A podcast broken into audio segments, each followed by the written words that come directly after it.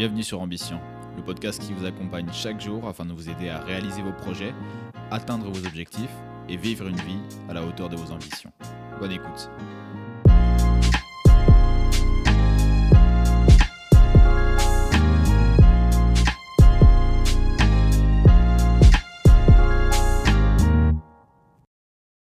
Bonjour à tous, c'est Pierre, nous sommes le lundi 20 juillet, j'espère que vous êtes prêts à attaquer cette nouvelle journée.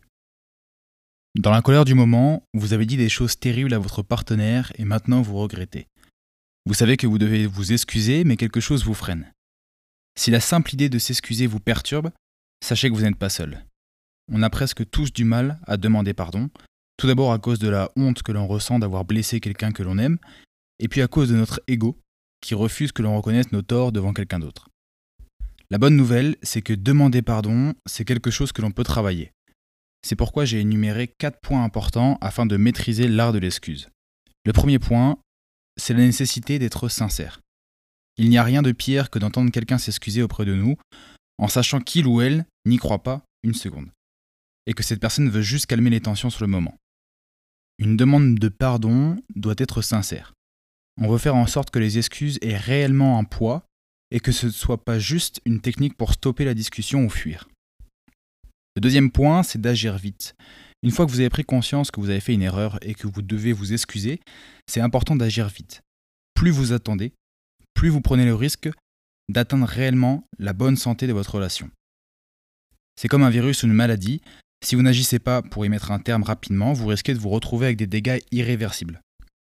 Le troisième point, c'est de bien choisir les mots. Le choix des mots a une importance capitale lors de vos excuses. Employer un mot déplacé peut décrédibiliser tout votre argument. L'autre jour, écouté une interview d'une thérapeute basée à Chicago et elle conseillait d'employer le je au lieu du tu. Lorsqu'on utilise la première personne, on fait en quelque sorte une déclaration de responsabilité.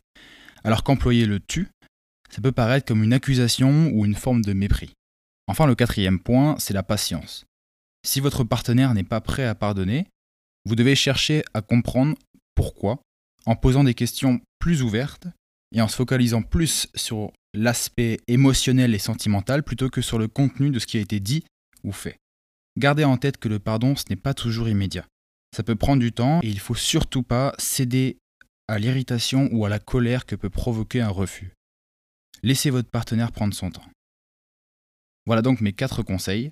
Soyez sincère, agissez vite, choisissez bien vos mots et soyez patient.